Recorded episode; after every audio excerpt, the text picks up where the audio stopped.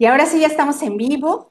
Muy buenas tardes a todos quienes ya están esperando nuestra plática semanal.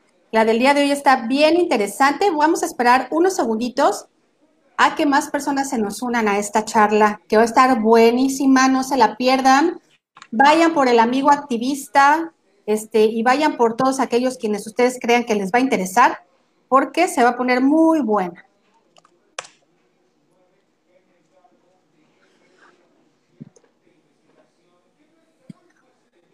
Ya estamos aquí en vivo y ahí estamos. Perfecto.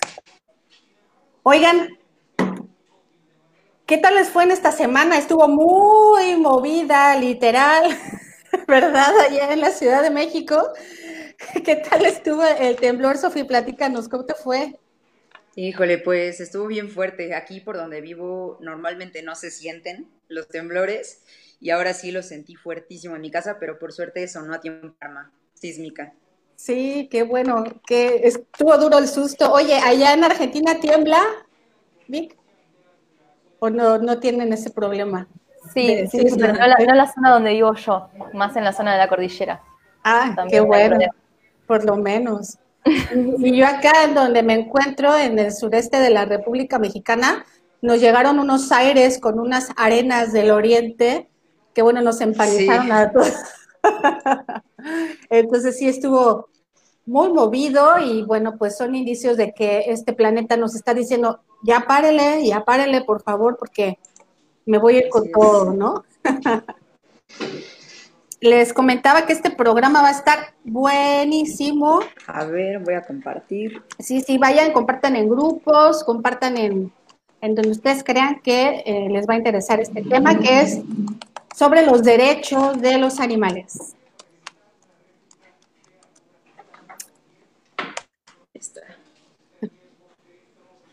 Y bueno, vamos. Una pregunta. Sí, dime. perdón, ¿esto se ve solo en Facebook, en, el, en, la página oficial de Brigada? Así es, estamos en Facebook. De acuerdo.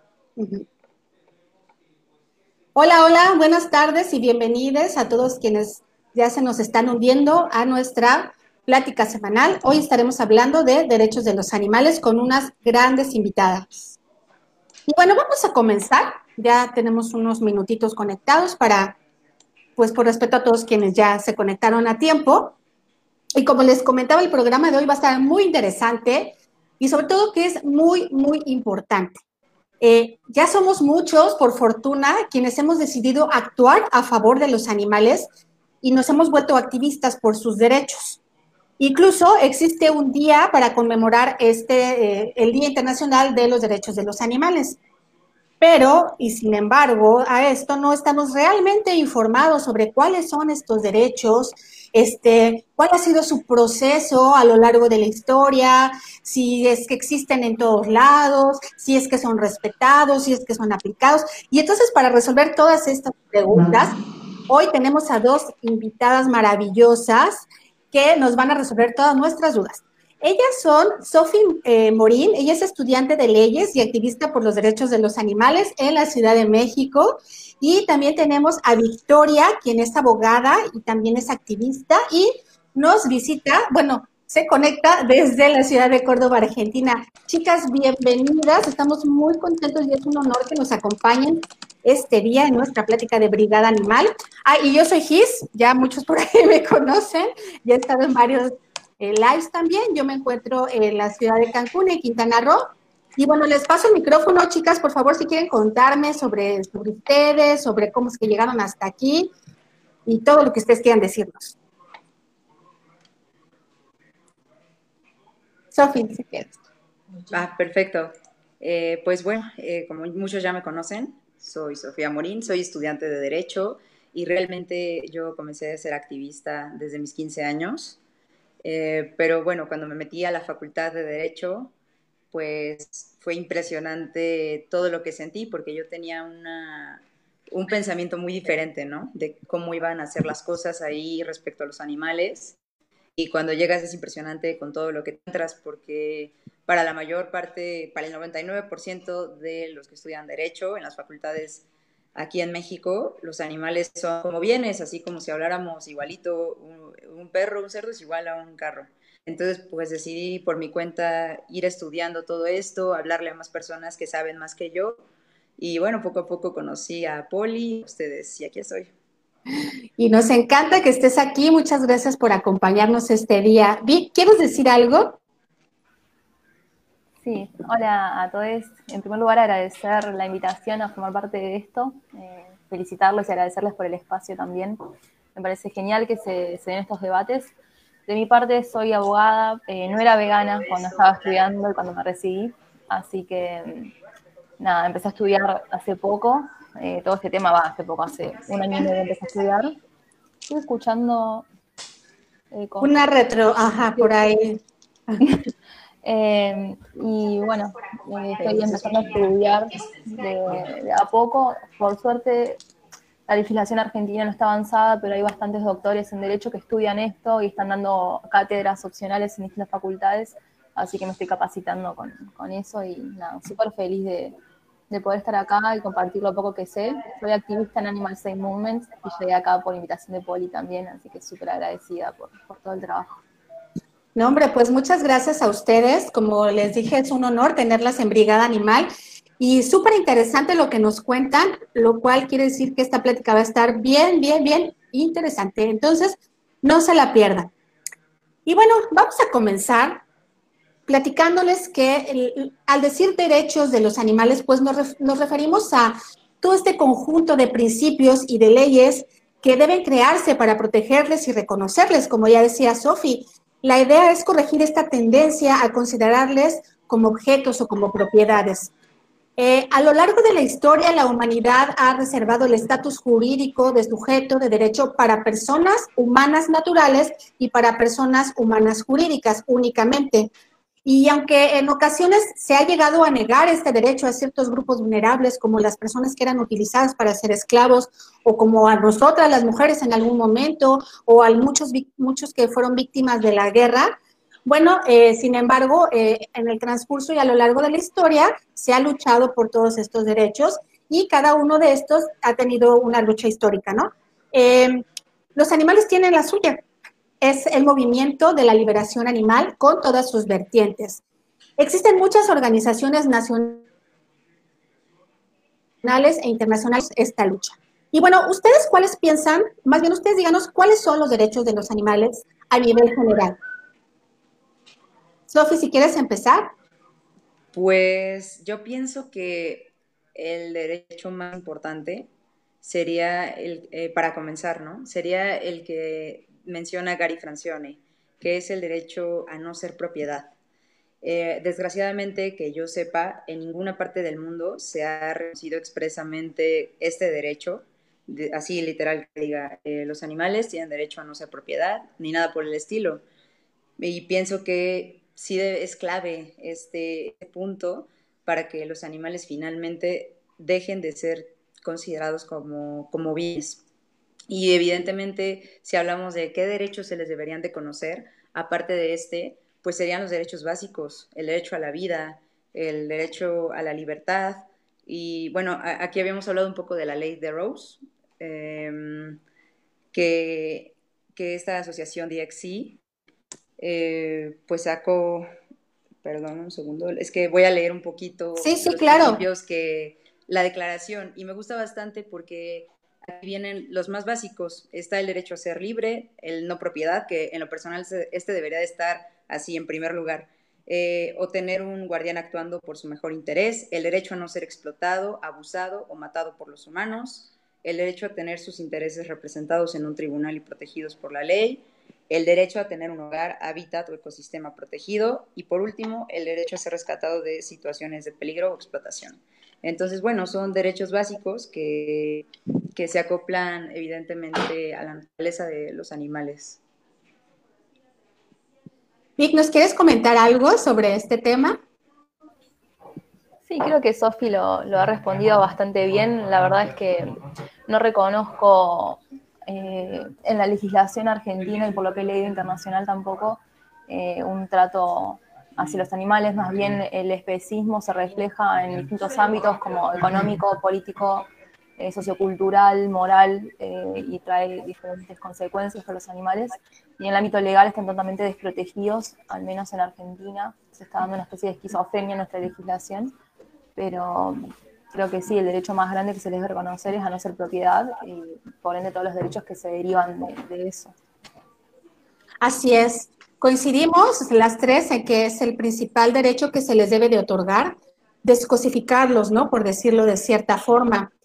Eh, eh, esto a lo mejor lo vamos a incluir en la parte de, la evolución y de la historia de los derechos, pero quiero apuntar que existe una declaratoria, que es la Declaración Internacional o la Declaración o Proclamación Internacional de los Derechos de los, eh, de los Animales, que surgió en 1977 y, bueno, fue proclamada al siguiente año, en 1978 la cual, bueno, también fue hace poco reconocida por la CONAM, que es la Comisión Nacional de Áreas Protegidas, eh, de Áreas Protegidas, y eh, de hecho en la página de gobierno, pues nos, nos apunta cada uno de estos artículos de esta, eh, de esta proclamación, que bueno, si bien ustedes pueden ir a ver cada uno de estos artículos en el video que hicimos para ustedes el día, el día miércoles, por ahí se los describimos súper bien, quiero señalar eh, específicamente tres artículos que están contenidos en esta declaración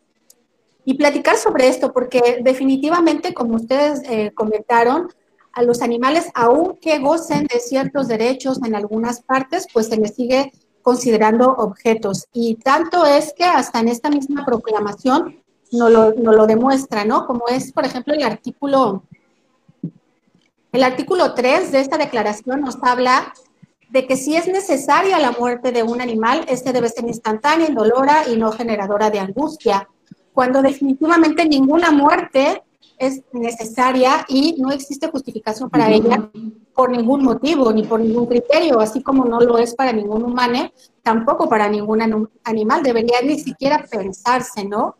Otro artículo es el artículo número 7, en donde, nos dice que todo animal de trabajo tiene derecho a una limitación razonable del tiempo o intensidad del trabajo, a una alimentación reparadora y al reposo.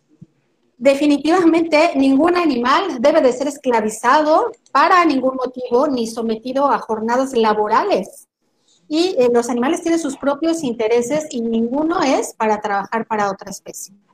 Y está el otro artículo, que es el número 9, que habla de que cuando un animal es criado para la alimentación, o sea, desde aquí estamos viendo que el artículo es completamente especista, debe ser nutrido, instalado, transportado y matado sin que esto resulte para él motivo de ansiedad o dolor.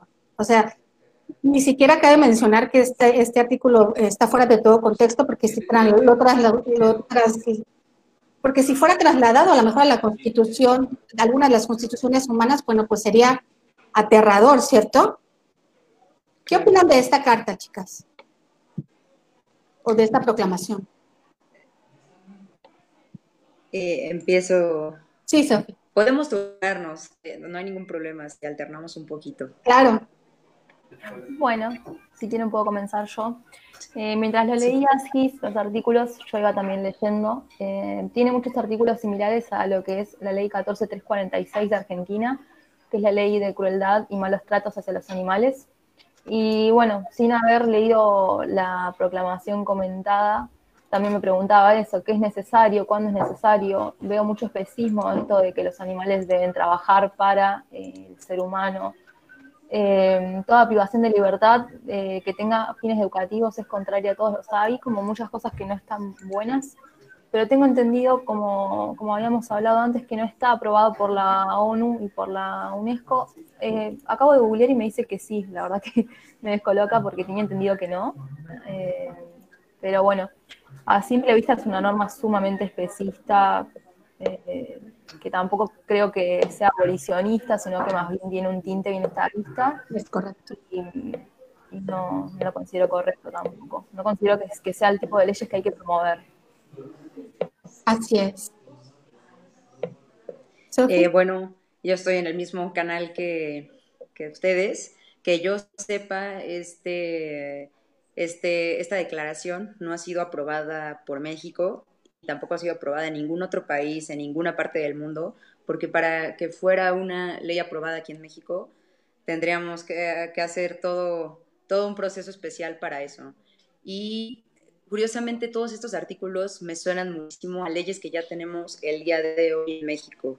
Se parece muchísimo a la ley de sanidad animal, que se dedica a la ley federal de sanidad animal, que justamente habla de, todo el tema de, la ganadería, habla de los sacrificios necesarios, sacrificios humanos, este, sacrificios inhumanos. También está la NOM 033, aquí que es una norma oficial mexicana, esta norma habla justamente de todos los, de, cómo proceder para el sacrificio de animales silvestres y domésticos. Entonces también, por ejemplo, ahorita que mencionabas lo del artículo del trabajo, ese artículo está casi de manera idéntica en la Ley de Protección Animal de la Ciudad de México y habla justamente de eso, de, la jornada laboral. Entonces pienso que no hay diferencia realmente, o sea, aunque aquí fuera aprobada esta declaración, estaríamos parados en el mismo lugar, porque en México ya existen exactamente los mismos artículos y, bueno, evidentemente no es ningún avance, es este, son leyes totalmente especistas y bienestaristas. Y bueno, ya existen, como digo, no hay ninguna diferencia. Voy a leer unos comentarios que nos están apuntando precisamente para este tema. Y bueno, hola a todos quienes nos han saludado. Este, y bueno, nos dice eh, abolición, abolición, que es importantísimo que las pocas leyes que protegen a los animales se lleven a cabo. Eh, Gerardo Castillo Sosa nos dice, si hay criterios médicos para la eutanasia animal, por ejemplo, el de la 5H. Ahorita vamos a hablar precisamente de, de toda esta legislación. Y Poli nos dice, hay fuentes variadas, unas dicen que está aprobada, está hablando sobre la Declaración de los Derechos de los Internacional de los Derechos. Hay fuentes variadas, unas dicen que está aprobada y otras dicen que no, pero lo esté o no, esta proclamación es especista y sirve a los explotadores de animales, sí, por supuesto, sin duda. Además, hablar de sacrificio es hacer un eufemismo, es decir, una palabra bonita para no decir matar o asesinar animales. Así es. Y bueno, vamos a pasar a la evolución de los derechos de los animales. ¿Cuál ha sido la evolución de estos derechos? Eh, Vic, ¿quieres comenzar? Sí, cómo no. Eh, a mí me parece que a nivel nacional e internacional ha habido avances en cuanto a, este, este, reconocimiento de derechos del que se está hablando. Por ejemplo, hay casos en los que animales no humanos han sido reconocidos como sujetos de derechos. También hay casos, por ejemplo, de cosas realmente como un río o un libro, pero hay casos de animales no humanos como, no sé, la orangutana Sandra acá, el oso chuchos, hay varios animales no humanos que se les ha reconocido el estatus que tenemos los seres humanos y se por, ende se les reconoció el derecho a la vida, a la libertad, a, vivir en un ambiente sin ser explotados. Eh, creo que poco a poco va habiendo un avance, pero bueno, también cabe preguntarnos por qué sí para un animal no humano y no para el resto de los que permanecen en el zoológico, como en el caso de la orangutana Sandra. No sé si por ahí Sofi quiere decir algo de México.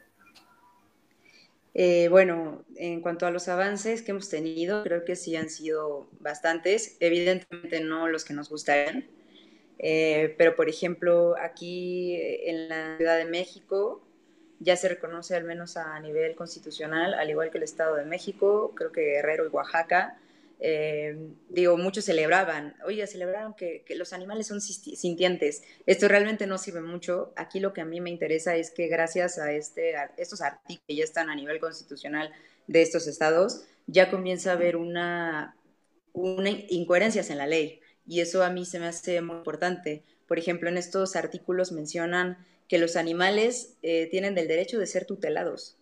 Bueno, habla de la tutela. Entonces aquí es cuando ya empiezan las incoherencias, porque un bien no puede ser tutelado.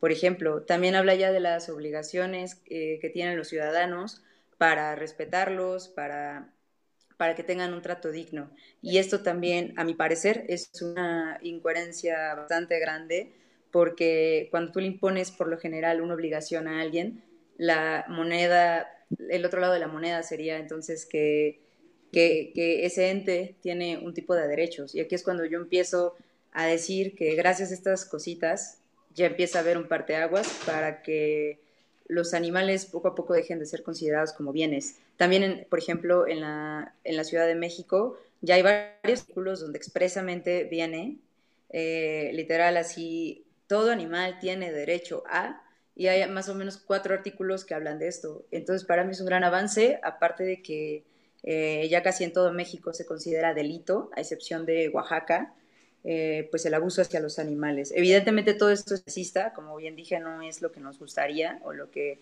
queremos, pero, pero bueno, evidentemente es innegable que, son avances. Así es, y además apuntar que esto no es nuevo, ¿no? Esto se viene dando a través de la historia desde mucho tiempo antes, eh, inclusive mucho más del que imaginamos, donde muchas eh, personas pensadores, filósofos se han manifestado a favor de los animales donde siempre se les ha querido a lo mejor dar esta, esta eh, digamos, esta propiedad de que no, más bien, esta fase de que no son propiedades, sino que son sujetos de derecho, y se ha venido luchando y es hasta los últimos, la última era, por así decirlo, eh, las últimas décadas en donde más personas hemos entrado en conciencia, donde más estudios científicos se han desarrollado a raíz de si los animales eh, sienten, piensan, son conscientes, etcétera, y, se, y nos hemos preocupado más por eh, ver por ellos y empezar a legislar por ellos, ¿cierto? No es, no, es nada nuevo. ¿Saben algo sobre la historia, a lo mejor, de, de este tipo de derechos en la antigüedad, Sophie?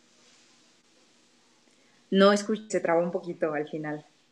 Que si, si tienes eh, conocimiento sobre cómo ah, se ha venido dando estos derechos a través de la historia? ¿Cómo se han ido desarrollando? ¿O desde qué? Eh, pues bueno, me parece que aquí en México, desde los años, bueno, desde 1940 aproximadamente, me parece que se las primeras leyes que se aprobaron aquí, eh, me parece que fueron del Estado de México, pero fueron muy, muy básicas.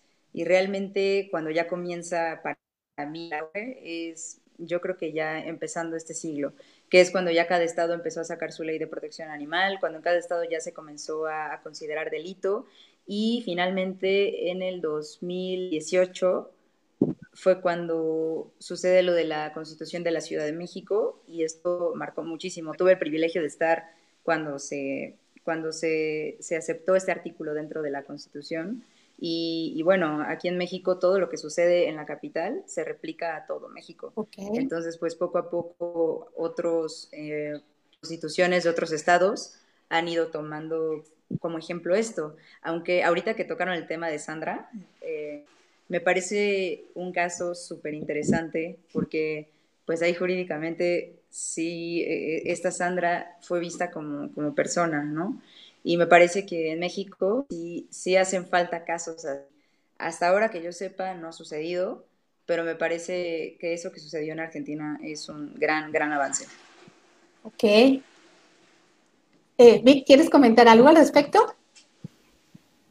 Sí, veo que es muy, similar la, la, situación acá. Eh, nosotros tenemos una ley que se llamaba Ley Sarmiento del año 1800, que es la ley que ahora es ley de maltrato y crueldad hacia los animales.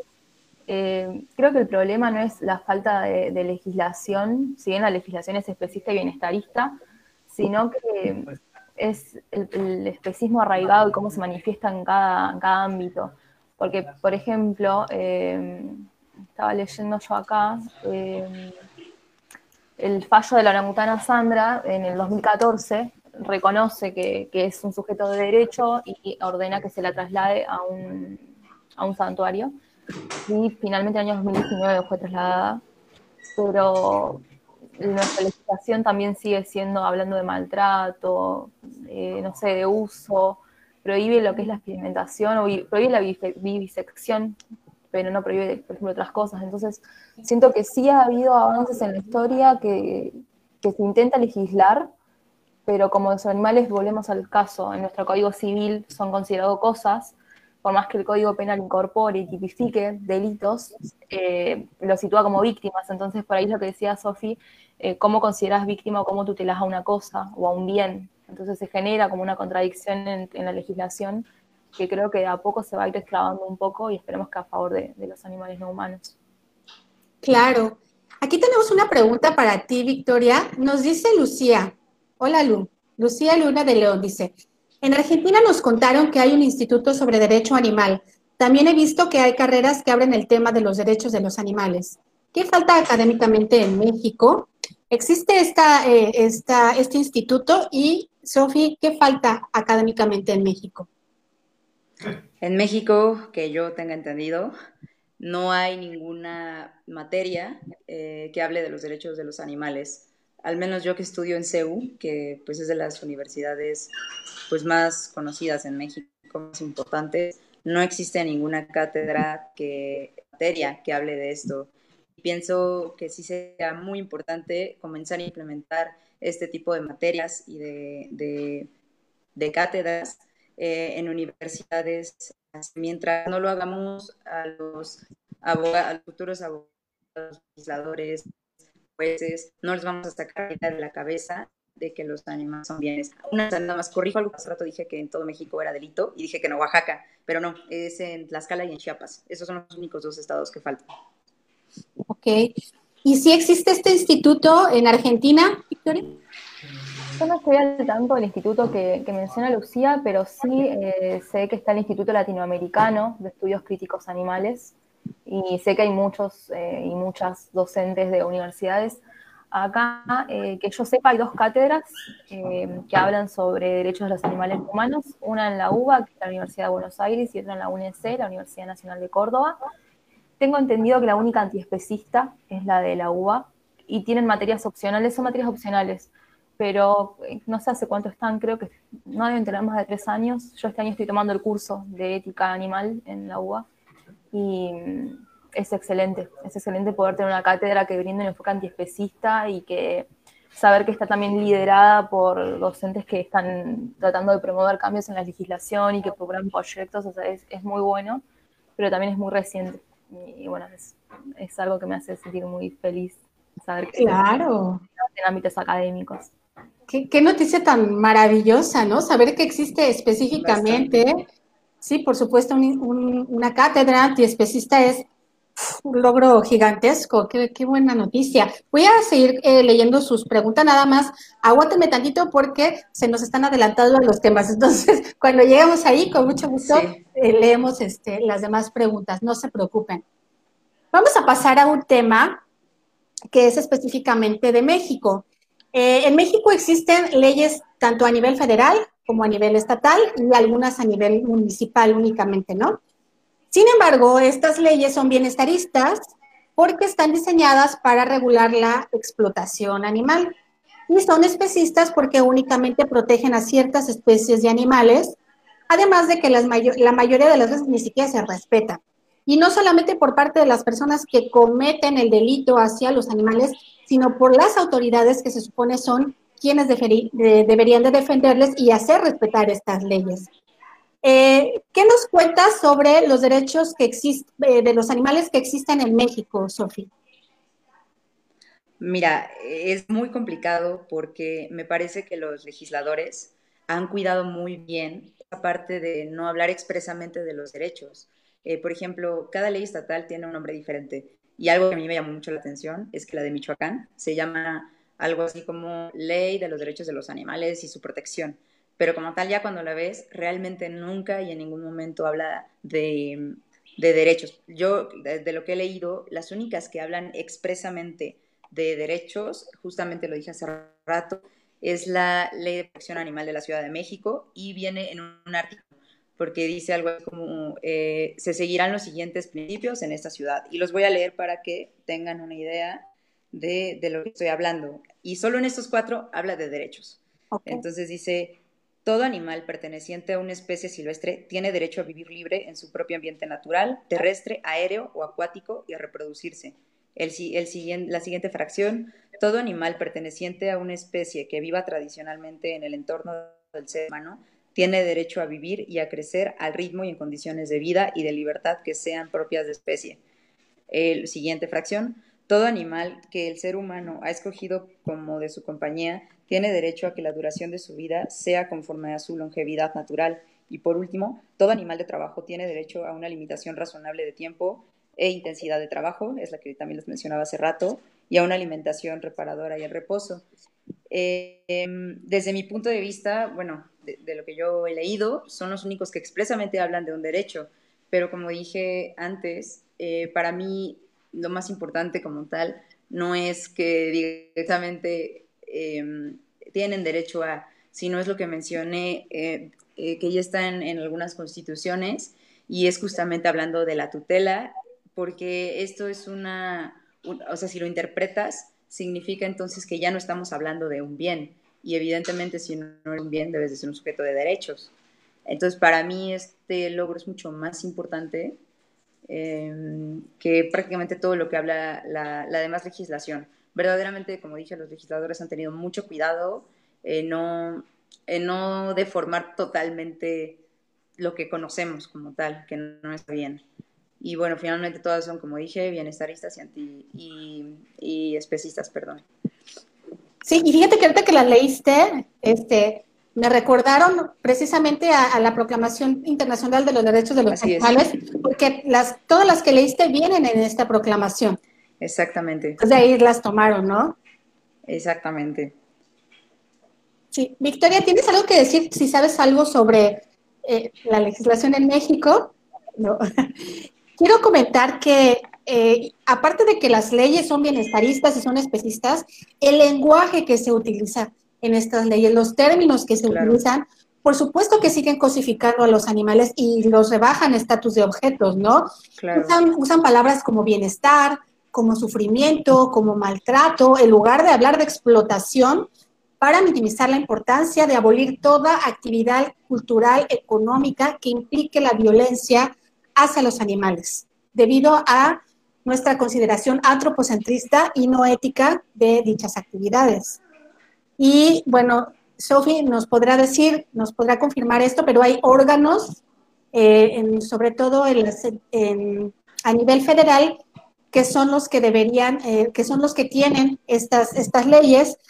Estas instituciones podría ser lo que ahora es SADER, que es la Secretaría de Agricultura y Desarrollo Rural, que se encarga de, mm, digamos, imponer todo este tipo de leyes bienestaristas para las personas que se dedican a la ganadería y darles un mejor trato a los animales, pero nunca por los animales, sino que todo esto tiene que ver eh, por el bienestar de nosotros como humanos y de los que van a comerse o a beberse sus, a comerse su, sus cuerpos en algún momento o a beberse sus, sus, productos y nada tiene que ver con, los, en el, con el bienestar, entre comillas, realmente de, de estos animales, ¿no? Otra podría ser la Secretaría de Medio Ambiente y Recursos Naturales, que, se, que es Semarnat, quien es la que se encarga de autorizar todo tipo de permisos y de situaciones en los que los animales son explotados, ¿no? Aquí eh, en México utilizamos lo que se llaman las famosas UMAS, que precisamente son lugares de explotación de animales en donde el gobierno da esta autorización. Eh, hay unas que se llaman, ah, se me fue ahorita el nombre, pero que son como para obtener recursos de ellas, por ejemplo, hay donde se crían iguanas o donde se crían cocodrilos para obtener su piel, para obtener su carne, etcétera, ¿no? En lugar de eh, crear realmente derechos para abolir la esclavitud y liberar a los animales de cierta forma. Y bueno, está la Profepa, que es la Procuraduría Federal de Protección al Ambiente, quien es la que se encarga de vigilar que estos eh, permisos y que estas leyes pues se cumplan de cierta forma, pero pues todos sabemos que a veces la Profepa no hace su trabajo. ¿Qué nos puedes decir de esto? eh, Sofi, sobre estas Pues sí. Se está trabando un poquito. Sí. Me, parece. me preguntaste que qué opino de lo que acabas de decir, ¿verdad? Sí. Eh, pues es evidente todo lo que acabas de mencionar. Desgraciadamente, todas las instituciones que, que hay, pues justamente se dedican a, digo, aplicar las leyes bienestaristas y especistas que hay, pero es bien sabido que, que, que, aunque estén estas leyes, a veces ni siquiera hacen su trabajo y que hay muchísima corrupción de por medio. Entonces, de por sí, ya estamos pues mal en el sentido de todas las leyes bienestaristas que hay y luego todavía que no las apliquen es bastante preocupante. Y como ejemplo, eh, así eh, por curiosidad, tengo el, ejemplo de la PAOT, de México, es la, Procuraduría de Ordenamiento Territorial. Y es bien sabido, bueno, eso lo, supimos por medio de una, eh, de una solicitud de transparencia, que reciben al año muchísimo dinero.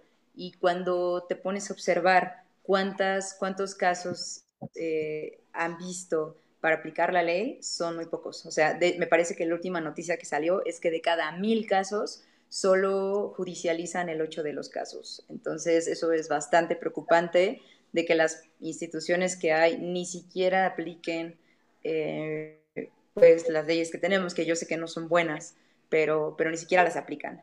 Y, y pues sí, e, e, es, este, es evidente la falta de interés de las autoridades también. O sea, me parece que sería muy importante que en estas en estas instituciones hubiera personas que realmente estén interesadas en el tema y capacitadas y bueno, evidentemente tienen que tener una sensibilidad eh, pues para este, todo este tema de los animales. Y no ser especistas, empezando por ahí, ¿no? Claro. Ya tenemos que empezarnos a filtrar. En así es, sí, claro, sí, es lo único que, que, nos va a ayudar en un futuro. Tenemos unos comentarios eh, con respecto a este tema. Eh, está el comentario de... Ah, aquí.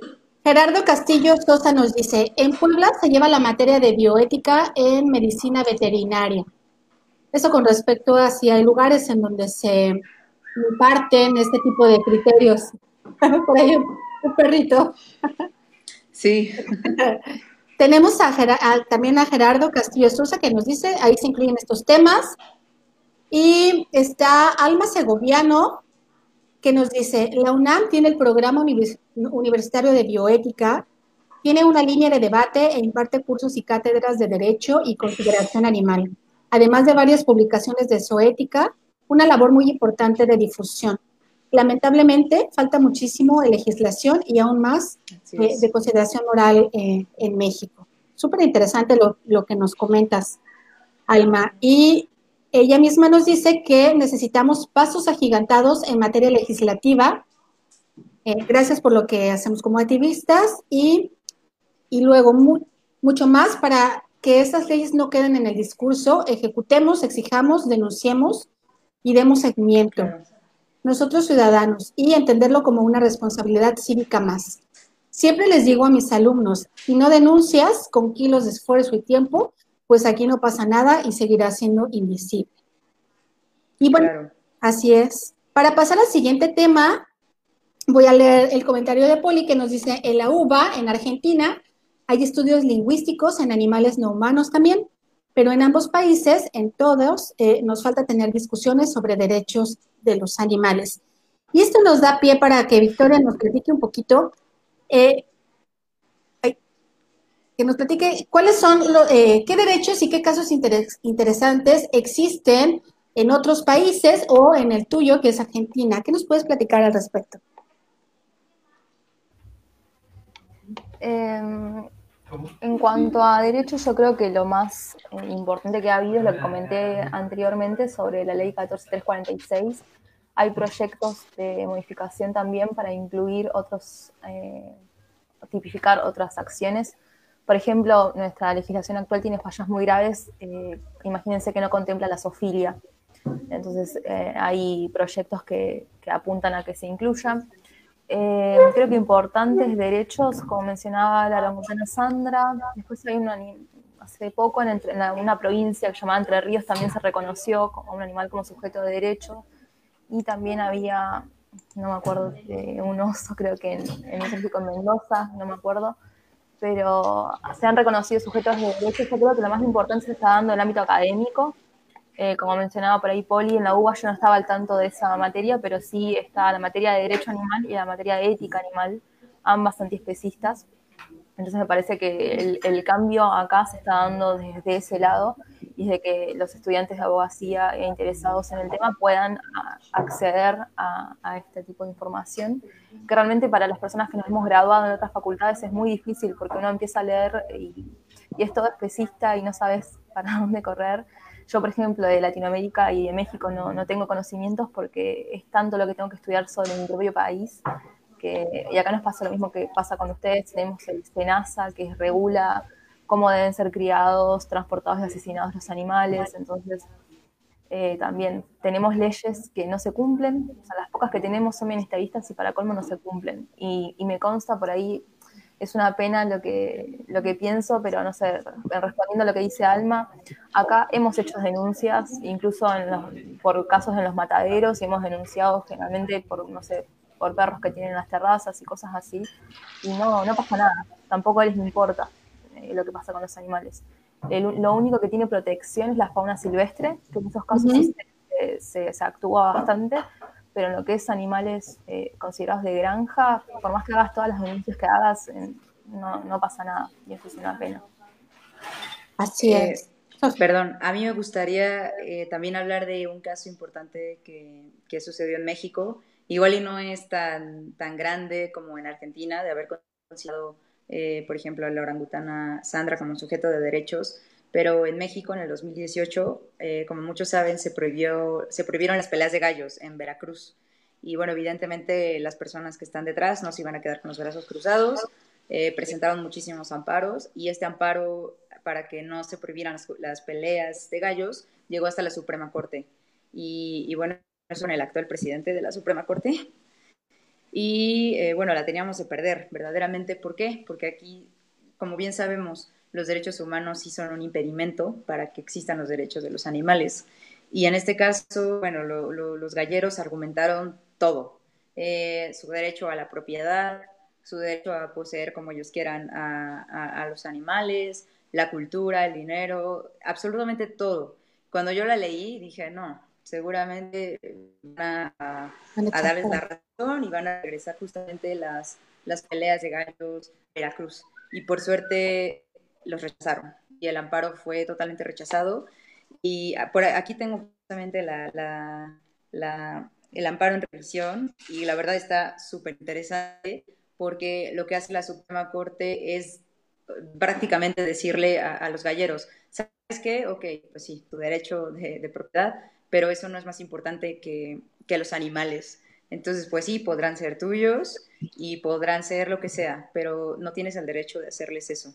Entonces, a mí me parece eh, que a nivel nacional, eh, ese es de los, digo, no, no es lo mejor, yo lo sé, ¿no? Pero sí se me hace un, un avance muy importante porque le dieron más peso finalmente a lo que pasa con estos animales, a, pues al derecho humano. Entonces me parece muy, muy importante esto.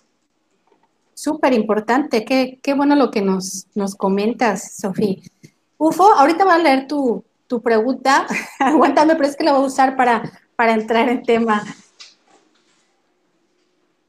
ahorita más adelante, un poquito eh, sobre algunos de los logros que se han hecho a nivel internacional. Si bien, bueno, yo no soy experta en el tema y no sé eh, si a lo mejor estos logros se, cumplan, sean reales o, o, nada más estén ahí, ¿no? Pero bueno, pasa que los países europeos como Austria, Alemania y Suiza han ido adoptando su propia eh, normatividad y han formulado leyes especiales de protección de los animales como seres dotados de conciencia e inteligencia. Esto es un paso súper, súper importante. Posteriormente, en el 2015, se unió Francia, que ya consideraba a los animales como seres sensibles en su código rural y declaró en su código civil que los animales son seres dotados de sensibilidad.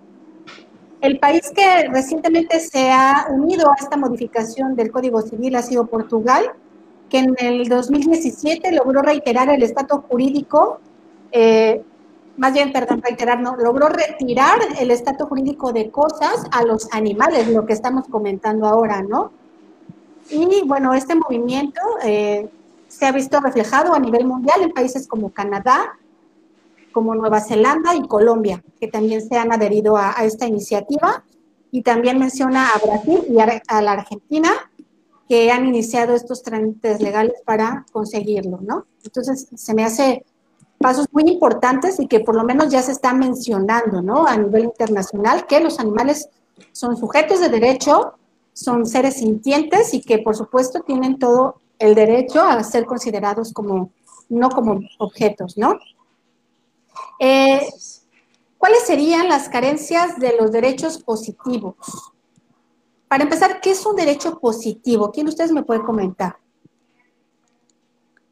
Eh, bueno, para, los que están viendo esto, básicamente, y así de manera muy decir que es el derecho escrito, todo el derecho que, que, que, se legisló y que actualmente es vigente y lo seguimos. Ok. ¿Y, ¿Y cuáles son las carencias de este derecho positivo ante estas leyes de los animales? ¿Existen, no existen? Yo no sé si estoy comprendiendo bien la, la pregunta creo que la carencia que le podemos encontrar al, derecho positivo es precisamente que tiene que estar escrito y que no se reconoce de forma natural. Creo que eso, creo que si estoy entendiendo bien es eso. Em, por ejemplo, sin ir, de lleno a la pregunta de UFO, el derecho es un reflejo de lo que pasa en la sociedad. Entonces, si una sociedad eh, entiende las cosas de determinada manera, se va a reflejar en la normativa vigente, en el derecho positivo. Eh, a su vez, eso es lo bueno también, si la sociedad comienza a cambiar, eh, el derecho va a tener que amoldarse a las exigencias de esa sociedad. Creo que, creo que esto sería, no sé si, responde a la pregunta, al menos es lo que, entendí yo. Ok. Eh, me parece eh, muy buena manera en la que la dijiste porque pienso precisamente eso, que, que digo, ya en todo el programa hemos hablado realmente de las carencias que tiene eh, el derecho positivo actualmente y es básico que es bienestarista y especista. Y, pienso que el derecho justamente es un reflejo de la sociedad, de nuestra cultura. Entonces, mientras no cambiemos la cultura y el modo en el que vemos a los animales, desgraciadamente en la legislación no llegaremos muy lejos. Digo, se puede usar como instrumento para muchas cosas, por supuesto que sí, pero, pero mientras no cambiemos la sociedad va a ser muy complicado convencer al legislador de, pues de, de, hacer leyes ahora sí que abolicionistas y, antiespecistas. Así es. Vamos a leer otras preguntitas. Ya vamos con la tuya, UFO. Por acá también me había brincado una, porque también viene un poco el tema. Es la de Sandra Quintero que nos dice, desde, desde sus perspectivas, ¿qué debería ser el derecho mexicano ¿Qué debería ser el derecho mexicano hacia los animales no humanos? Ah, bueno, ya lo hemos comentado, ¿no? Pues primero deben de, dejar de hacerse leyes especistas y después deben de aplicarse estas leyes y estas normas, ¿no? A, todos los animales sin discriminar a ninguno. Claro. Yo había hecho una lista de los desafíos justamente para México, pero creo que aplican igual en, en Argentina, aunque ustedes veo que están mucho más avanzados que nosotros. Eh, pero, por ejemplo, aquí en México, para mí un avance también que sería bastante importante sería que el delito de maltrato animal, no me gusta decirlo maltrato animal, porque yo sé que está mal, pero desgraciadamente así se llama, eh, bueno, que este delito se vuelva grave. ¿Por qué? Porque pues sí, e, este delito ya está en, en casi todos los estados, a excepción de los dos que ya mencioné, pero no son delitos graves. Entonces, eh, si tú denuncias, es muy complicado que o sea, para que, para que sea grave, la persona tendría que haber cometido algo sumamente horrible, si lo queremos ver de esa manera, para que sea clasificado como grave, o bien tendría que ser reincidente, es decir, eh, ya haber cometido el mismo delito y, bueno, que lo vuelvan a descubrir. Entonces, finalmente, tristemente, las personas alcanzan fianzas y para mí un avance también importante aquí en México sería que esto sea considerado como grave.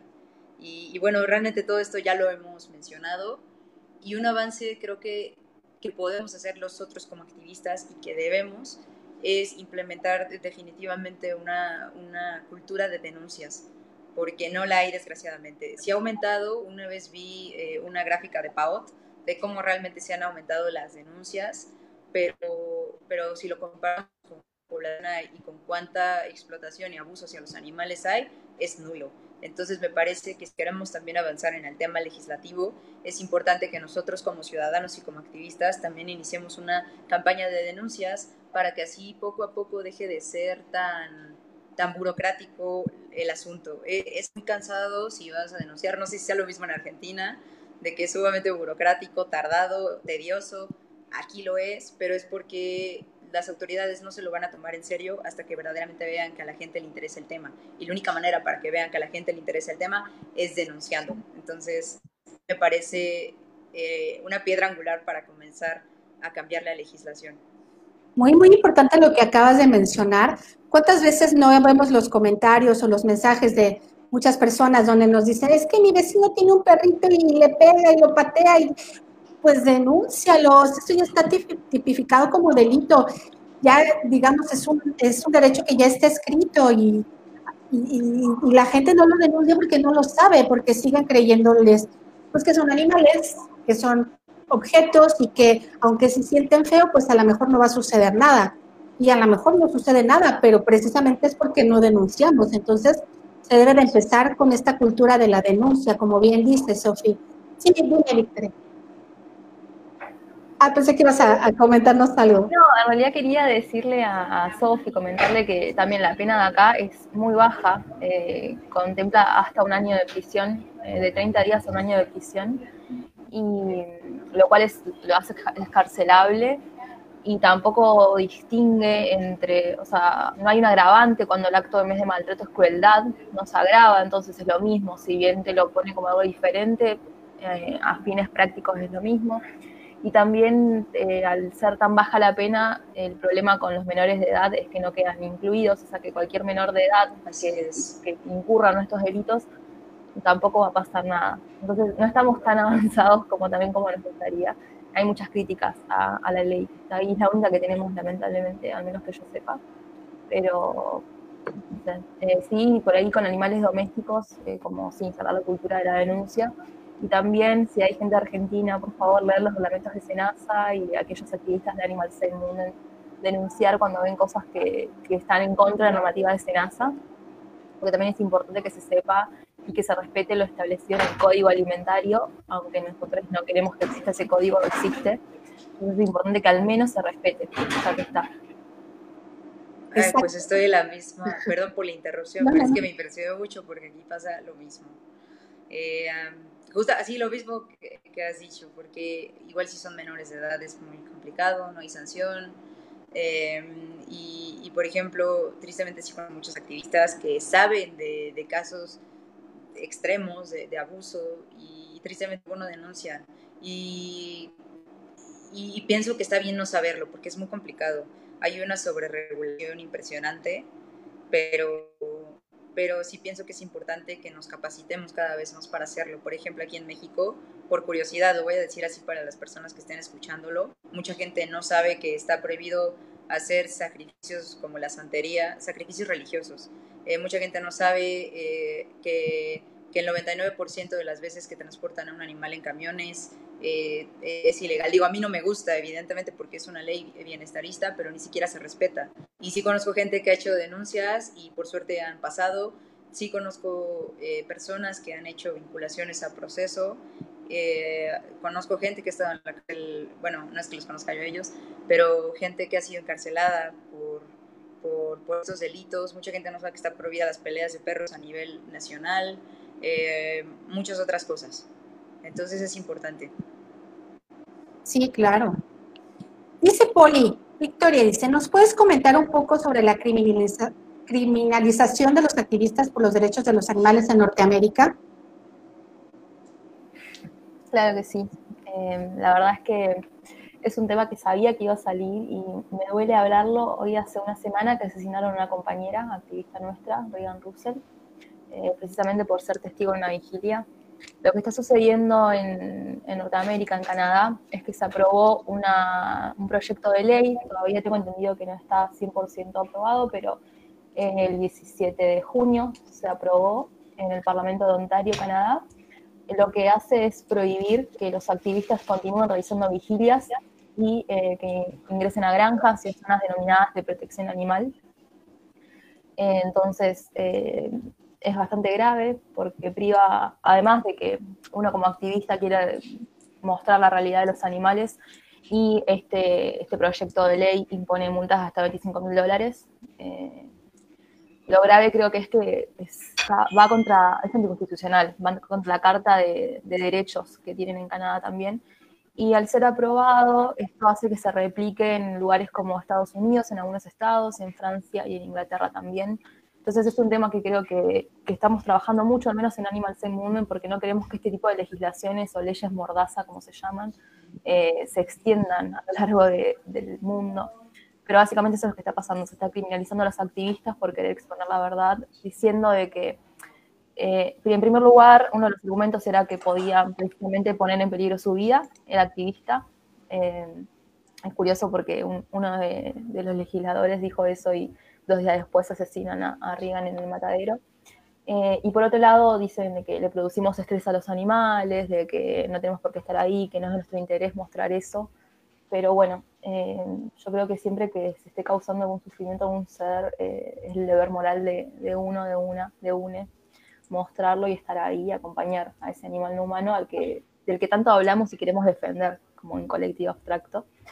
Pero mm, creo que eso es lo que puedo comentar. El proyecto es Bill 156. Se están haciendo acciones internacionales en contra de, esta ley, eh, más que nada porque a raíz de esta ley eh, permite que las personas, eh, digamos, los, conductores o los granjeros o quienes sean, sean más agresivos con los activistas y solamente dos días después de, su aprobación tenemos una muerte, entonces también es bastante grave y cabe preguntarnos cuántas muertes más va a haber eh, si esto, esta legislación se, replica en otros países y ya en continentes, o al menos países como el mío, que ya de por sí son muy violentos, ya ir a un matadero es una situación muy tensa, ya la gente ya muy agresiva.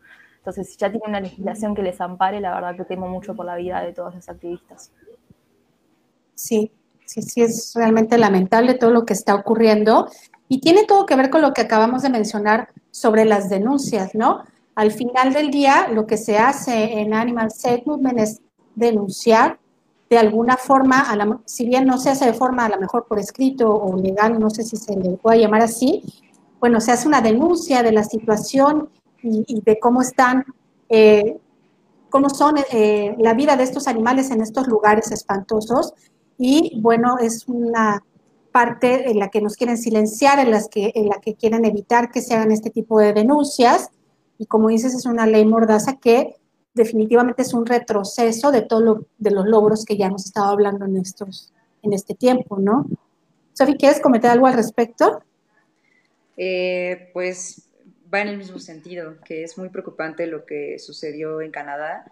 Y digo, yo no estoy muy informada de de todas las demás prohibiciones que hay en otros países, pero sí sé de varios activistas que han sido perseguidos, acosados, y tristemente todo lo que sucede en esos países se replica en toda Latinoamérica, eh, evidentemente en México, y es preocupante. Entonces, eh, pienso, ahorita en México parece que no hay como tal una, alguna ley expresa que, que reprima activistas de esa manera, pero si ya se logró en Canadá, no dudo que en algún momento quieran hacer lo mismo aquí y hasta otras cosas. Entonces es bastante preocupante y debemos estar bastante alerta con lo que sucede aquí. Así es. Y bueno, Sofi, comentabas que habías hecho una lista con los desafíos a los que se enfrentan los derechos de los animales. ¿Nos puedes comentar eh, sobre esto? Eh, bueno, la mayor parte de ellos ya los hemos mencionado a lo largo de, esta, realmente son cosas que, pienso que ya todos sabemos, ¿no? Eh, primer punto, evidentemente se necesita reformar la educación aquí en México eh, para ayudar un poco a ir cambiando la cultura, porque eh, mientras no se cambie eso, no vamos a poder hacer ninguna legislación buena y las personas van a seguir con la misma mentalidad. Y eso va de la mano con lo de crear cátedras o materias relacionadas a derecho animal en México, porque sí, si bien sí existe eh, el programa de bioética, pero como tal, al menos en la Facultad de Derecho, no es ninguna materia obligatoria, eh, nada por el estilo, de hecho, ni siquiera lo mencionan. Entonces, si te lo encuentras, es algo pues de suerte, pero sí pienso que sería importante que sea obligatorio, que, que, se implemente, y no solo en la Facultad de Derecho, sino en, en todas las universidades eh, que, que, hablan de este tema, ¿no? evidentemente se necesitan cambios en la ley, hacer eh, abrogaciones de, pues de normas totalmente, porque hay normas que son totalmente bienestaristas y no encuentras nada rescatable. O bien, o, hacer o derogar algunos artículos, por ejemplo, en el Código siguen siendo cosas los animales. Evidentemente, es muchísimo, se necesita modificar el lenguaje de las leyes. Y eh, lo que yo veo más viable, eh, aquí al menos en México, sería ir creando iniciativas que nos ayuden a la abolición de algunas prácticas. Eso eh, eh, me gusta mucho lo de los criterios de Gary Francione. Y hay varios, eh, varias cosas que ya podríamos hacer aquí en México pero ahora sí que es cuestión de que nos unamos activistas y que peleamos por eso, porque realmente ya hay cosas que ya podemos hacer, y voy a poner un ejemplo abiertamente, y es la abolición de la tauromaquia. Me parece que, que ya tenemos, que tenemos buen material para que la tauromaquia ya sea abolida en México y no hemos aprovechado lo que hay. Y como ejemplo tengo esta sentencia que ya mencioné anteriormente, eh, que si ya hubo una resolución, las, las, corridas de toros van por el mismo sentido. Entonces me parece que, que, hemos estado esperando un tiempo y se necesita urgentemente eh, aplicar este tipo de iniciativas abolicionistas. Así es. Eh, Victoria, ¿tienes alguna otra, digamos, no, nada? Ahorita que comentaba Sofi sobre, sobre estas iniciativas, viene todo al caso la otra pregunta de Poli, que nos dice, algunas estrategias legales que se han usado para afectar a los mataderos y las corridas de toros en México son las denuncias que forzan a detener los espectáculos o cerrar los mataderos temporalmente por incumplimiento eh, de normativas sanitarias, por ejemplo. ¿Esto, en su experiencia, sirve para debilitar a los explotadores o, por el contrario, solo eh, es muestra de la incapacidad que tenemos como ciudadanos para incidir desde la ley en contra de la explotación animal? Es complicado, pero bueno, al menos aquí Em, pienso que sí, que, sí existen estrategias para, para, debilitar totalmente a los explotadores y una de ellas, algo que yo, yo tengo como proyecto con más personas y espero que muchos otros se unan, y es este, la iniciativa ciudadana. Aquí en México tenemos este mecanismo y, y, lo bueno, y el ventaja es que la mayoría al menos es de la tauromaquia, ¿no? Hablando de tauromaquia. Y entonces así podemos ver la manera volviendo algunas prácticas, incluso los amparos, porque muchas prácticas incluso van en contra de las constituciones estatales y eso es muy importante porque nos da pie para que haya una abolición. Tanto mataderos y laboratorios hay un problema y me parece que Gary habla perfecto de, de esa parte y es de que mm, avance que se haga siempre va a terminar siendo abolicionista en el sentido de que pues van a seguirlos matando, pero para esto él hace esta propuesta de los criterios para, para ver qué es lo que se puede hacer para, para erradicar este estatus de propiedad de los animales. Entonces, pues ahora sí que hacer el, análisis para cada caso. Eh, a veces, tristemente, no tenemos otra opción, como esto que acabas de, comentar. También se usa mucho lo del tipo de uso de suelo. A veces esto de uso de suelo, aunque no tenga nada que ver eh, con el bien del animal, eh, pues finalmente termina salvando algunos animales pero bueno, finalmente ya respondiendo a la pregunta más, al grano, sí, sí pienso que, que, ayuda, pero sí deberíamos como activistas de enfocarnos a utilizar las herramientas que hablen de los animales. Es decir, eh, sí es importante, obviamente, eh, lo demás si ya no tienes otro recurso, pero sí es posible utilizar mejor los argumentos que sí están en la ley, y eso lo debo de decir, sí están en la ley. Pienso que eso ayuda a debilitar más eh, ¿Por qué? Porque cuando ven la denuncia ya no es nada más algo de salubridad, ya no es el uso de suelo, eh, ya no es alguna acción a derechos laborales, sino ya estamos hablando propiamente de, de, los animales y de su abuso y de su explotación. Entonces pienso que si queremos avanzar, las denuncias sí tienen que ir más enfocadas a, a los animales y otras cosas. Así es. Victoria, ¿quieres agregar algo sobre esto? Coincido con Sofi plena también eh, no logro recordar cuál era el caso en, concreto, pero por ejemplo cuando querían prohibir el uso de animales en circos, eh, fueron atacando creo que era el método de domesticación o que se prohíba el uso de herramienta con la cual domesticaban a los elefantes, algo así era el caso. Yo creo que cualquier estrategia que, prohíba el, uso eh, de animales o consumo de animales está bueno, pero también, como decía Sofi, tenemos en Argentina también iniciativas populares, podemos lograr un montón de cosas siendo ciudadanos comprometidos, ciudadanas comprometidas con nuestros derechos y sabiendo ejercer eh, los derechos que ya tenemos también para, poder representar a los animales no humanos. Eh, no siento que sea una incapacidad de, nosotros como ciudadanos mostrar, eh, hacer estas cosas, Acá, por ejemplo, a la gente en Argentina le importa mucho el tema del medio ambiente, entonces se han cerrado mataderos cuando se ha comprobado que, no sé, todos los desechos se han arrojados al río y ese matadero se ha clausurado. Y me parece que, tenemos que usar todas las herramientas que tengamos y, llamar la atención también de todos los ciudadanos, porque en ese caso que estoy comentando, por ejemplo, la localidad de, Chicoana, de Salta, una provincia de acá, eh, también se manifestó muy en contra del matadero a raíz de que sabían que los estaban enfermando a ellos. Entonces, quizá denunciar estas cosas, sí, no estamos poniendo foco en los animales, pero eh, igual llama la atención de la gente y a, fines prácticos se clausura un matadero, que es lo que queremos.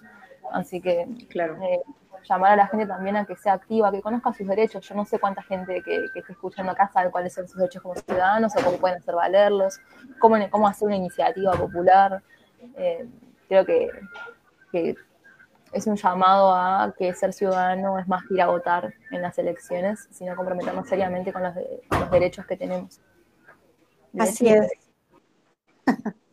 Fíjate que acá en, en, Cancún pasó algo, algo muy parecido hace hace unos meses, estaba en proceso la iniciativa de ley de la prohibición de la tauromaquia, tenía, este, digamos, salía del horno unos días.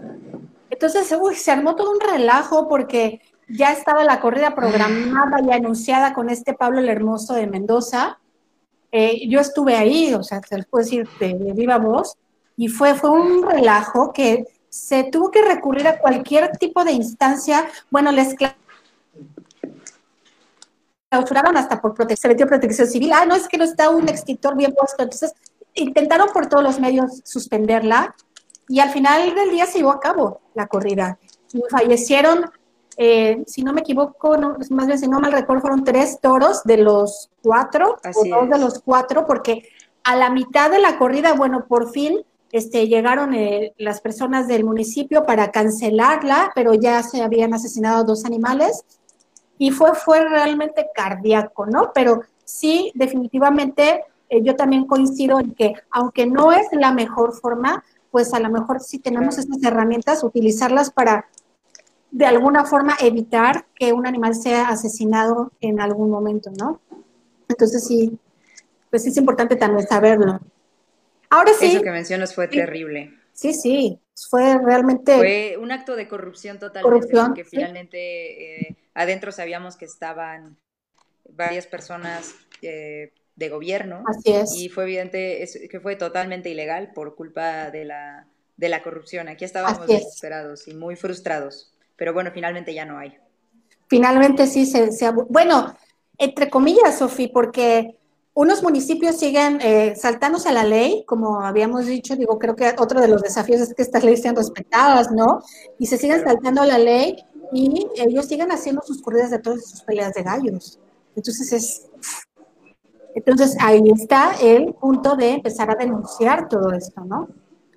Y bueno, ahora sí pasamos al tema que tanto nos, nos pregunta UFO, y ahora sí voy a leer su pregunta, y dice, ¿Cuál es el proceso para generar un cambio significativo en las respectivas legislaciones y cómo podemos ayudar a que se realice este cambio? Y, viene todo el tema como eh, de decir qué se debe hacer en esta legislación para que los animales tengan derechos. ¿Quién de ustedes quiere empezar a contestar? Eh, yo por ahí quería eh, decir lo que ya había dicho de que todos los ámbitos de una sociedad se encuentran relacionados y lo que pasa en el derecho depende de la sociedad y de la realidad económica de esa sociedad y de todo lo que surge de la moralidad de esa sociedad. Entonces creo que más que apuntar a cambiar la legislación vigente o lo que sea, hay que educar con, un enfoque antiespecista. Eh, al menos acá también está pasando en universidades y en colegios. Eh, yo creo que lo principal va a ser la educación para que las generaciones presentes y futuras eh, puedan ya, digamos, luchar por este cambio y sí recurrir a todas las iniciativas que tenemos como ciudadanos. Pero creo que el cambio significativo en las legislaciones se va a dar una vez que las sociedades evolucionen y comprendan y reconozcan la sintiencia y, todo lo demás que ya sabemos de los animales no humanos. Creo que si no, eh, las leyes van a seguir saliendo y se van a seguir sin cumplir. No sé si tiene un sentido seguir sancionando leyes porque sí. ¿Ok? Sophie. Eh, precisamente pienso lo mismo y es que mientras la sociedad y la cultura no cambien, las leyes no se van a hacer cumplir. Y es fácil darse cuenta porque en México tenemos ya muchas leyes, no son las que nos gustarían, repito, pero ya tenemos bastante material para trabajarlo, para trabajar con él, y, y vemos ni siquiera se aplica ese material. Entonces pienso que en primer lugar, antes de que nos enfocar en crear más leyes, más leyes, más leyes, porque de hecho hay una sobresaturación de leyes aquí en México, es demasiado confuso todo lo que hay y, eh, una secretaría sí es un desastre. Entonces pienso que lo mejor que podríamos hacer en este momento sería aplicar lo que ya hay y, y enfocarnos más en un cambio social por medio de educación. Por ejemplo, una propuesta que se me haría muy buena y sí deberíamos de trabajar en ella sería eh, que en la SEP, que es la Secretaría de Educación Pública, se, implementaran este tema, ¿no? Y ver la manera de cómo nosotros podríamos hablar con los maestros para, que ya lo den como en, un diferente enfoque. Entonces, bueno, es básicamente educación y aplicar lo que tenemos para comenzar. Claro, es básico de que se empiece a, a nos empiece el desde los primeros años de, de educación, ¿no? Es más, pues desde, desde que estamos chiquititos y nos dicen que los animales son para comer y que los animales son para vestir y entonces es, es eh, imperativo que se empiece a cambiar esta situación. Nos dice Anne Ferrer, y si hacemos una marcha no pacífica para pedir mejores leyes que sí defiendan a los animales no humanos, no pacífica, ¿o qué? pues eh, sería complicado porque tristemente vemos que nuestros legisladores en México luego ni siquiera reaccionan con manifestaciones no pacíficas, tristemente.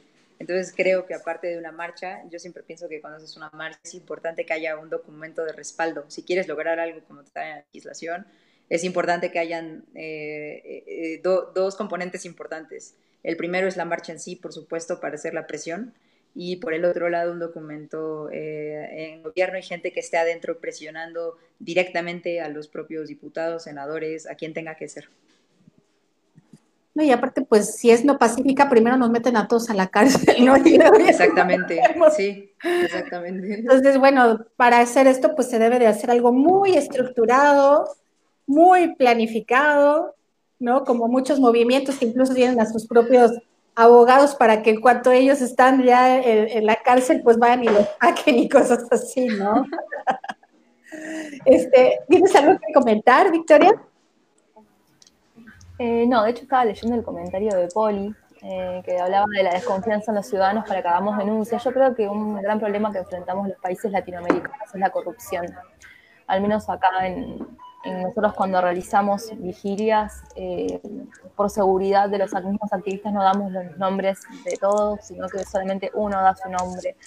Eh, lamentablemente no está capacitado el Poder Judicial, no confiamos en las fuerzas de seguridad que tenemos. Entonces todo eso deriva en que, sí, la gente no quiere hacer denuncias y creo que es un problema muy grande y volvemos al tema de que es un problema estructural y educación que debemos trabajar como sociedad. Y después respecto a lo no pacífico, eh, yo soy activista de una organización Love Base, así que yo creo que todo cambio debe ser desde el amor, desde la empatía, desde la justicia y que por la fuerza, y si nosotros queremos decir que los animales no humanos merecen los mismos derechos que nosotros, tampoco podemos vulnerar otros derechos.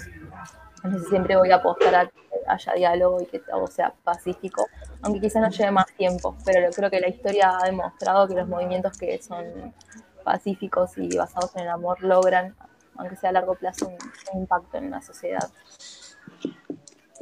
Así es. No, no te escuché al principio porque ves que se está como cortando un poco, pero ¿te referías al comentario que hizo Poli al final o no lo leíste? ¿Sí lo leíste? Sí, decía eso, de que genera desconfianza el tema de la corrupción en, creo que a nivel latinoamericano. Sí, fíjate que quiero comentar rapidísimo una, anécdota. Eh, pues tengo aquí, bueno, no tengo aquí, aquí en, en, Cancún se practica la santería a todo lo que da porque pues hay muchas personas que practican estas, no sé cómo se le llama, religión o lo que sea. Y eh, bueno, muy cerquita de algún lugar, este, yo eh, he escuchado cómo asesinan a los animales en sus sacrificios, ¿no? Entonces he estado yo duro y dale, queriendo denunciar, queriendo hacer algo para que esta situación deje de suceder, porque como bien dice Sofía, pues esto ya es un delito, ¿no? Sin embargo, bueno, me decía un abogado que es muy difícil de comprobar porque estas personas pueden decir, pues estos animalitos yo los tengo para mi consumo, entonces, a, veces es muy difícil de comprobar ciertas cosas, pero lo más difícil, Y volviendo al punto de, de Poli, es que yo veo cómo llegan a este lugar camionetas estatales con funcionarios públicos, policías, etcétera, etcétera, a que le hagan este tipo de, trabajo de, brujería o no, no sé qué demonios sean ahí dentro. Entonces es que es realmente frustrante. Y lo, mismo sucede en el mercado de Sonora. Tú nos puedes a lo mejor comentar. Nadie ha podido cerrar el mercado de Sonora. Ahí está. Y, eso que por ley es un delito, ya está tipificado, ¿cierto? Claro. Tristemente creo que, que el tema, bueno, como como dijo Victoria, el tema de la corrupción es un problema estructural y es muy complicado, porque en especial si los eh, servidores públicos están implicados, pero creo que para esto tenemos una herramienta que a mí en lo personal me ha servido muchísimo y, y, es poner todo esto en evidencia en las redes sociales, cuidando que no afecte evidentemente eh, como tal el proceso, porque luego las redes sociales afectan los procesos y y bueno, muchas cosas. Pero creo que es bastante importante esta nueva herramienta que tenemos y debemos de aprenderla a explotar de manera responsable, pero puede servir bastante. Entonces, porque a veces tristemente si esto se queda en lo oscurito, no avanza. Y yo tengo muchísimos ejemplos por el estilo de, de cómo tristemente se ponen a trabajar hasta que el tema se hace eh, pues viral. Tristemente, sueno muy, sueno muy eh, extraño diciendo esto, pero, pero yo lo he visto así. Y, como un ejemplo, así muy claro, eh, es este, uno que yo viví. Y es una denuncia que tengo contra un señor que, mató a un gato. Y como mi, mi, mi, caso no se hizo viral, aunque, yo, aunque ellos tuvieron el cuerpo, los peritos lo clasificaron, todo, no ha avanzado, llevo tres años y me está apoyando mi profesor de penal. Y por otro lado tengo eh, un caso eh, que se dio en el Estado de México de una perrita que la violaron y la mataron. Y este caso, como se volvió viral, eh, a los tres días vincularon a proceso a esta persona. De hecho, fue el, caso de justicia por Mati en el Estado de México. Y bueno, eso es un ejemplo de que verdaderamente a veces los servidores públicos se ponen a trabajar cuando son evidenciados. Así es. Qué triste, ¿no? Así es. Y bueno, vamos a pasar al siguiente tema que ya se estado mencionando estos puntos a lo largo de nuestra charla. Pero bueno, para puntualizarlo, digamos, ¿cuáles son las consecuencias del estatus que se les ha dado a los animales no humanos en la legislación actual de nuestros países y cómo se en el ámbito legal, socioeconómico, político y moral? ¿Quién me quiere contestar? Puedo comenzar yo si quieren. Creo que es un tema que planteé yo. Em, creo que, perdón, la pregunta, me distraje justo con un poco de música. Eh, es, que le estoy leyendo aquí porque también las tengo escritas y eh, pues es fácil. Siento que la consecuencia del estatus que se les da es simplemente que sigan siendo explotados y abusados. Así de sencillo. Eh, los humanos a lo largo de la historia hemos utilizado el derecho como una herramienta para hacer muchas cosas y, parte de ella es que, que si no consideras propiedad eh, a alguien, tristemente, no lo puedes explotar. Y así fue desde Roma. Si los esclavos no eran considerados propiedad, no había manera de explotarlos. Entonces, actualmente es la consecuencia del estatus, seguir la explotación y el abuso y que todos estos crímenes eh, queden impunes. Eh, evidentemente esto, hablando del ámbito pues, socioeconómico, político, es muy complicado porque simplemente Em, lo que está sucediendo actualmente con los animales obedece a intereses socioeconómicos, políticos también, porque es bien sabido que muchísimos políticos que hay, eh, pues son hasta ganaderos. Eh, está la comisión especializada justamente en eso, y ellos son los que están enemistados con las comisiones relacionadas a todo esto de los animales, al medio ambiente, y, es bien sabido la gran confrontación que hay. Entonces, pues simplemente, como lo hemos dicho desde el principio, todo es un reflejo de la sociedad. Entonces, si no cambiamos nosotros, no, van a cambiar las leyes. Uf, qué fuerte lo que acabas de mencionar y súper cierto. Dime, Victoria. Sí, no, que ahora estaba leyendo la pregunta y pude volver. Eh, lo que yo quería agregar es que, por ejemplo, en cada, nivel eh, se les considera, tiene una consecuencia. Por ejemplo, en el ámbito legal son cosas en el ámbito moral son entes no, no plenamente reconocibles o no se los reconoce plenamente. Y creo que donde vemos eh, el especismo puro es en el plano socioeconómico, donde los animales o son, son recursos o quedan desprotegidos porque existe como la idílica idea de que el animal salvaje está feliz y plenamente eh, entonces o sos una cosa que me sirve para tener dinero, sos un recurso para mí, o directamente te dejo en la naturaleza, eh, cuando también esos animales que estén salvajes, digamos, necesitan protección porque son asediados por plagas, por hambrunas, eh, tienen, no sé, múltiples crías. Creo que las consecuencias que tiene en cada ámbito son muy graves y también es necesario que empecemos a, tomar conciencia de, todo para poder cambiarlo como sociedad, porque creo que todo está en, manos de, quienes somos conscientes de esto, transmitir esta verdad y que todos la sepan para generar un cambio. Creo que si bien es una responsabilidad grande, creo que quienes somos conscientes de esto tenemos el deber de hacerlo. Así es. Y quienes luchamos por sus derechos, ¿no? Principalmente. Voy a leer otra pregunta que nos va a dar pie para entrar en el último de los temas que vamos a tocar hoy. Y es el de Leticia Selme, que nos dice, qué lástima que muchos piensen que los animales de granja no sienten, y no nada más los de granja piensan que ningún animal siente, ¿no? Y luego nos dice, es súper triste ver que la mayoría de la sociedad aún siga teniendo ese pensamiento tan al decir que los animales fueron creados para el consumo de los humanos. Entonces yo quiero comentar, en la ética, en el marco normativo, ¿por qué los animales merecen derecho? Eh, es muy sencillo, al menos desde mi punto de vista ha sido mi pelea con bastantes profesores desde que entré a la facultad. Y yo siempre les pregunto, profesora, ¿por qué no puede tener, lo siento, no puede tener derecho a un animal?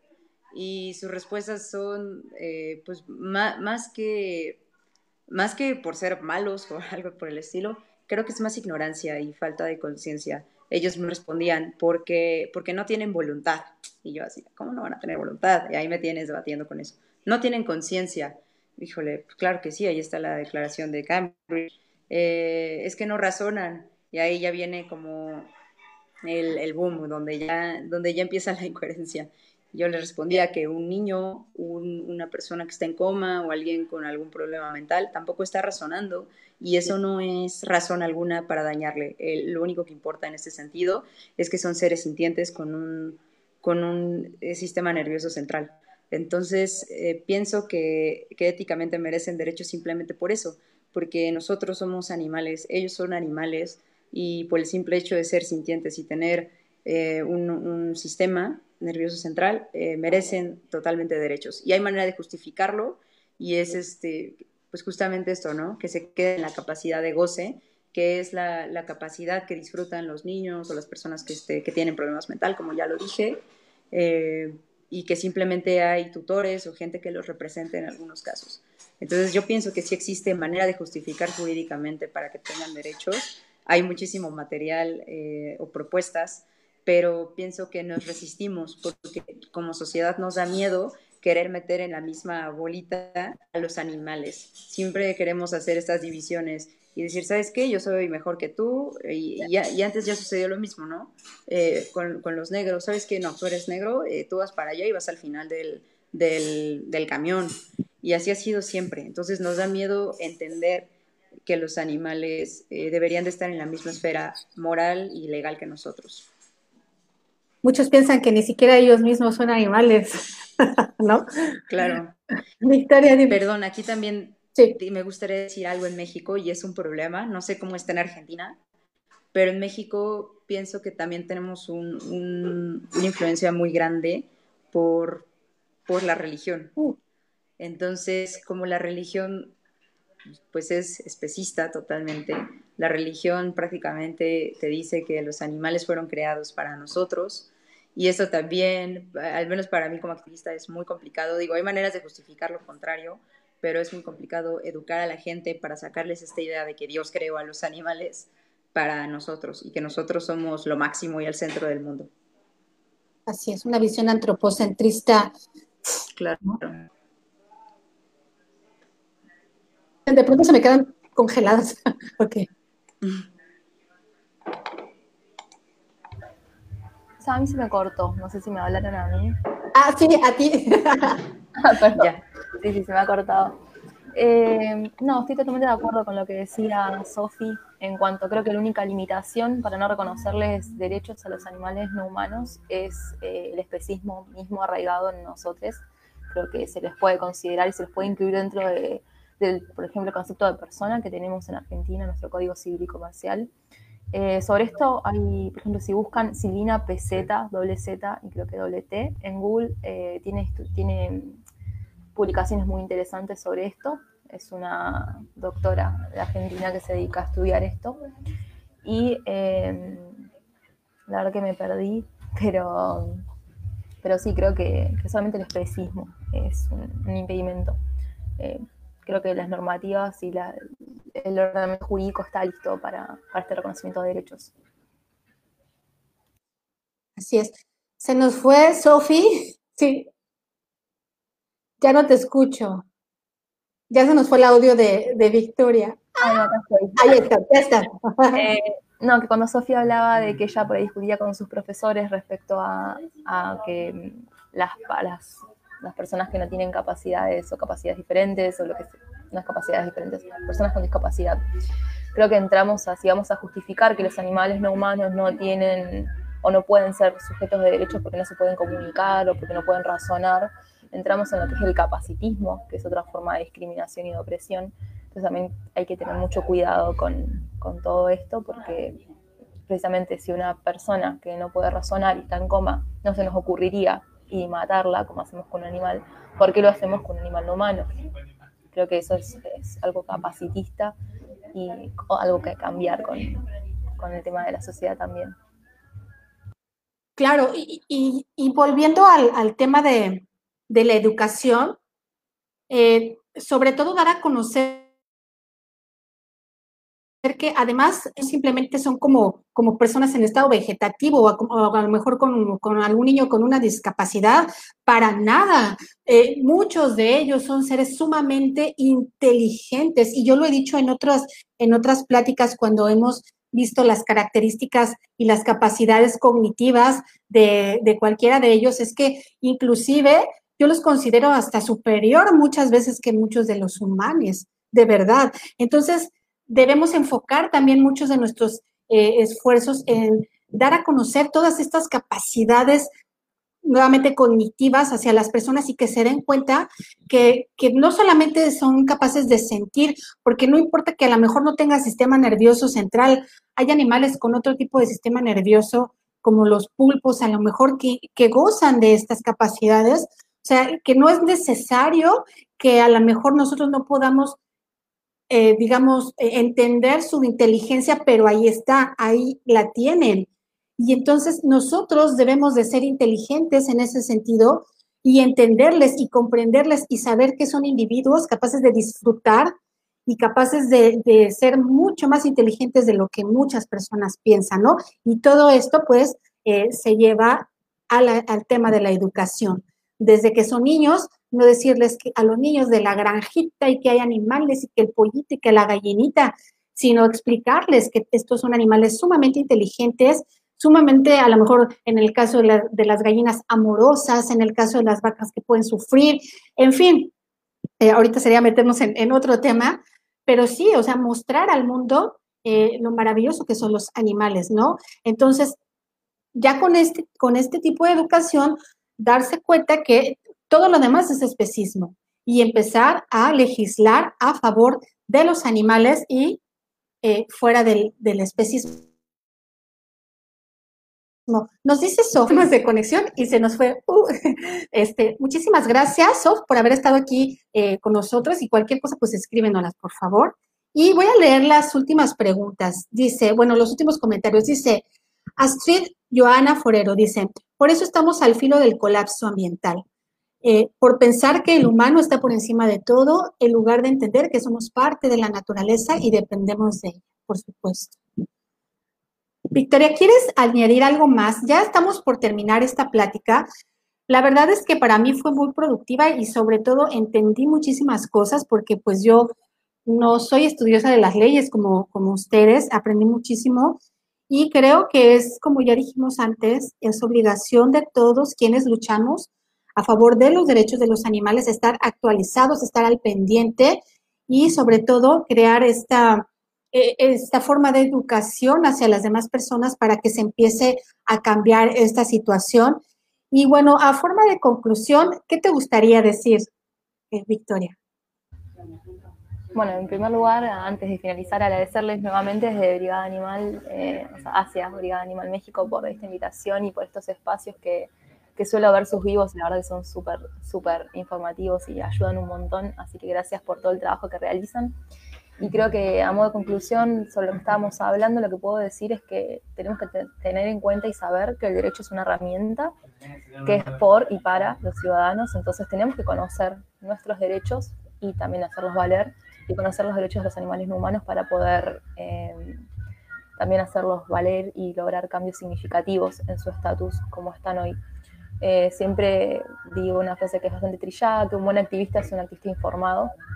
Entonces es importante que, leamos todo lo que, lo que tenemos para leer. Yo sé que es súper tedioso, a la gente no le gusta leer sobre, sobre derecho ni derecho animal, lo sé, porque he sido docente secundaria, cuando uno habla de la Constitución Nacional o otras cosas, los chicos se dan vuelta y se aburren pero no es hasta que estamos en la vida adulta que entendemos la importancia de conocer nuestros derechos y, hacerlos valer. Creo que estamos en una sociedad en la que si uno no conoce sus derechos y no los hace respetar, eh, te pasan por encima.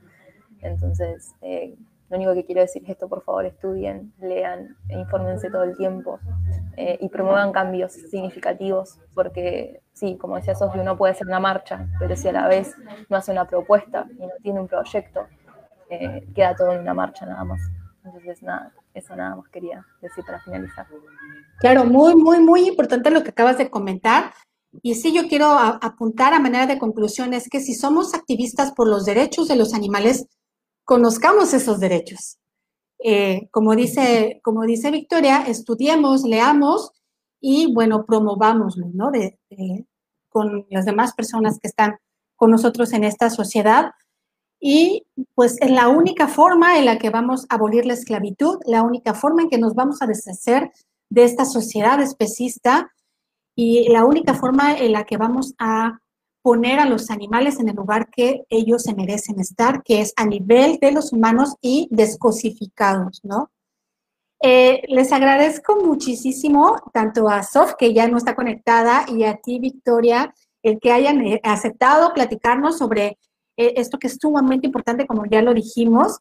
Eh, ah, ya se volvió a conectar, bravo. ¿No quieres? Pero no te oímos. A ver, a ver, habla. Ah, ya, ahí estás. Eh, no, pues muchísimas gracias por el espacio.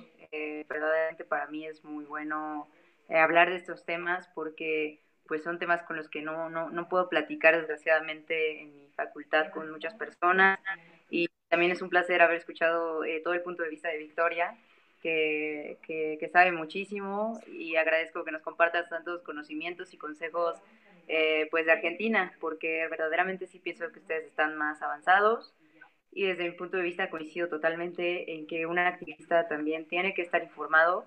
Nuestra obligación sí es estar informados porque mientras más lo estemos, más podemos avanzar a esto de la liberación animal. Eh, y bueno, un mensaje enorme también que quiero dar es que ojalá todos se animen a denunciar y a empezar a hacer esto más, más grande. Entonces, pues este es mi mensaje, que nos animemos a denunciar, porque si no lo hacemos nosotros como activistas, la demás parte de la sociedad que no tienen un interés en los animales tampoco lo van a hacer. Sí. Así es. Este, y ya nada más por último, bueno, agradecer a Alma por comentario que nos hizo. también muchas gracias y recordarles que en Brigada Animal tenemos una programación buenísima toda la semana. Cada semana colocamos un tema diferente que creemos es de su interés, tanto para activistas, eh, tanto como, y por supuesto para las personas que no son activistas y que no son veganas y que no son antiespecistas, pues que también aprendan de todo esto. Sí, y, uno de, de estos, esta semana nos tocó hablar de derechos de los animales y para que sepan, el día de mañana, Sof, va a estar otra vez con nosotros dándonos, dándonos un taller súper importante y súper interesante sobre derechos de los animales. Mañana a las 11 de la mañana, no se lo pierdan, por favor. Y el domingo vamos a tener otra práctica de yoga con la maravillosa Paola González de Por Habana Soy Vegana. Esto es para nuestro cuidado. Ah, ya no. ¿Ahí me escuchas? ¿No? Bueno, estamos promoviendo su taller y la clase de yoga que va a ser impartida por Paola González. Esto es a modo de cuidado. Bueno, es que es un relajo esto con las comunicaciones. Entendemos que a veces esto sale de nuestro control. Y nada, muchísimas gracias a ambas por, por estar aquí con nosotros, por compartir todos sus conocimientos. Y de mi parte también es todo. Gracias a todos quienes estuvieron presentes en esta conversación, por sus comentarios tan bonitos que nos dejaron. Y bueno, ahí estamos. Muchas gracias.